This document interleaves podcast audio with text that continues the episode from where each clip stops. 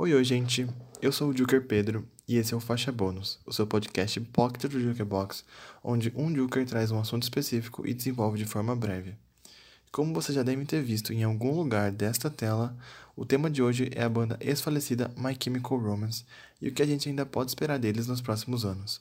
Prepara aí a maquiagem preta e a franja emo e vamos lá.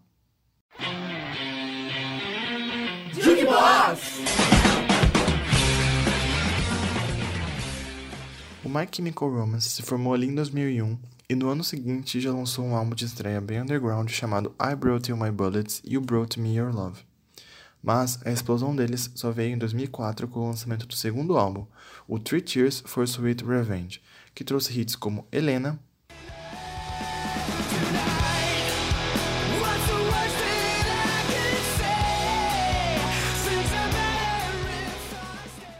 The Ghost of You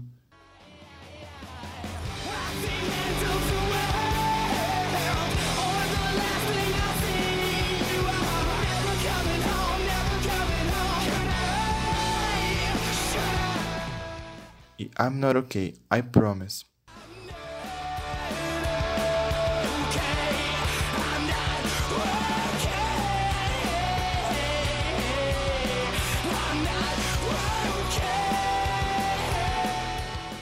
Depois, em 2006, eles lançaram um álbum que se tornou seu mais popular e superestimado, o The Black Parade.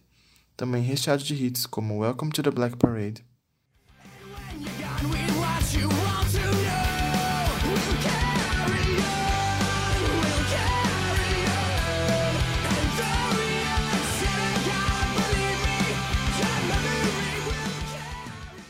Teenagers.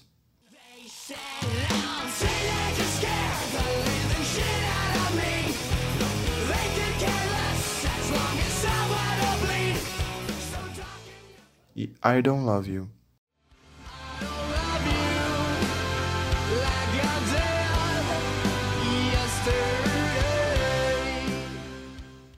Esses dois últimos álbuns tiveram divulgação extensiva, clipes, faixas bônus, DVDs ao vivo e até turnê passando pelo Brasil em 2008. E depois disso tudo, a banda entrou em um merecido hiato onde vários membros se envolveram em projetos paralelos. Talvez o mais popular tenha sido a HQ The Umbrella Academy, que vocês provavelmente devem conhecer da série na Netflix, escrita pelo vocalista da banda, o Gerard Way, e ilustrada por um brasileiro, o Gabriel Bá.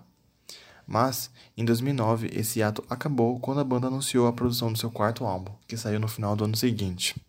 Intitulado Danger Days: The True Lives of the Fabulous Killjoys e lançado no final de 2010, esse álbum representa toda uma reformulação da banda, que agora explorava um mundo colorido, abandonando completamente o estilo emo dark e até realizando algumas experimentações eletrônicas.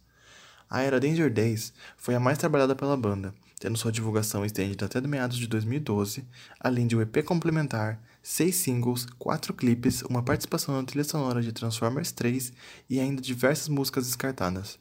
Nem preciso dizer que esse é meu álbum favorito, né? Logo depois de encerrar a era Danger Days, a banda deu uma entrevista falando sobre a construção de um estúdio onde eles gravariam seu quinto álbum. E eu quero que vocês guardem essa informação, ok? Bom, Ainda em 2012, eles decidiram lançar algumas faixas que tinham sido descartadas do Danger Days, divulgando 10 músicas que formam o projeto Conventional Weapons, que basicamente é um álbum, só que não teve nenhuma divulgação, foi mais um mimo para os fãs.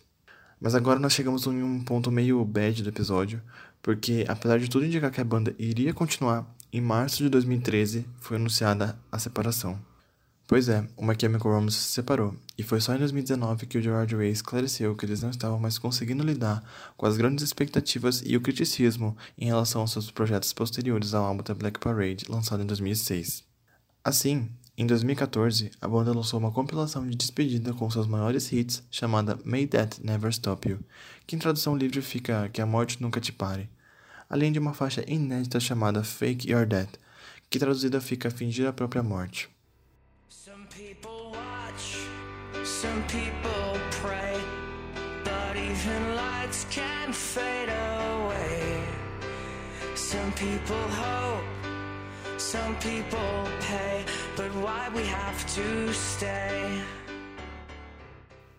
E para alimentar mais ainda esse clima estranho, Ainda em 2014, o Gerard Way lançou seu primeiro álbum solo, o Restant Alien, que tem uma faixa chamada Zero Zero, que acreditem ou não, tinha sido vazada em 2012.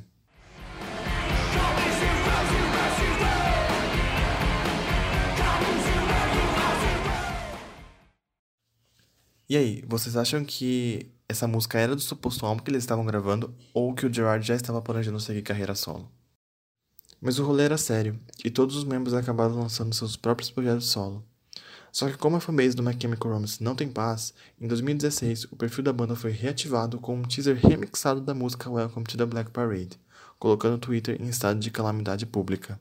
Porém, era apenas o relançamento do álbum The Black Parade com faixas bônus em comemoração ao seu aniversário de 10 anos. Esse dia amargo acabou se somando às inúmeras declarações dos próprios membros desencorajando a ideia de uma reunião, o que fez com que alguns fãs começassem a desistir de vez disso.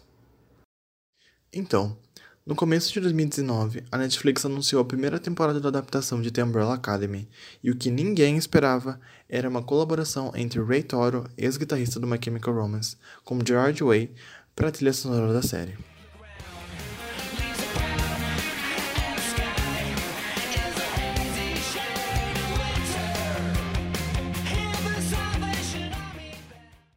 E o que mais ninguém esperava era que no Halloween do mesmo ano a banda anunciaria uma reunião. Shows e teasers foram divulgados, imagens promocionais e uma nova identidade visual também. O show de retorno aconteceu no dia 20 de dezembro e tudo ia bem até o coronavírus aparecer, trazendo a pandemia que nós ainda estamos vivendo caso você tenha se esquecido, e o que fez com que todos os shows fossem adiados. E aí nós chegamos no momento atual. A banda permanece em hiato, com shows marcados para maio de 2022, e existem rumores de que eles têm material inédito a ser lançado. Além disso, em janeiro de 2020, eles lançaram um curta-metragem revisitando as eras anteriores, o que muita gente interpretou como o início de uma nova era. Será que aquele álbum inacabado de 2012, que a banda estava construindo um estúdio para gravar, vai finalmente ver a luz do dia? Alguns fãs até teorizam de que esse álbum pode ser uma continuação do The Black Parade, mas a gente vai ter que esperar para ver. Para finalizar, eu só queria comentar uma teoria.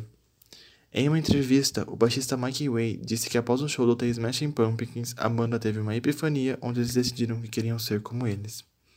E assim como The Smashing Pumpkins, o Chemical Romance também se separou após 12 anos de atividade, anunciando uma reunião posteriormente.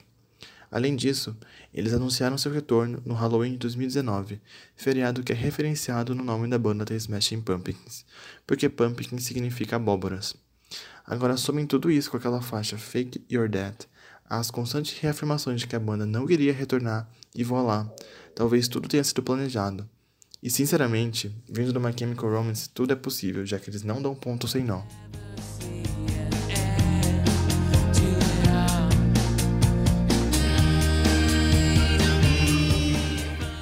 Bom, por enquanto é isso. Não esquece de nos seguir nas redes sociais, estamos no Instagram, Twitter, Spotify e Medium como Jukebox800 e no YouTube como Jukebox 800AM.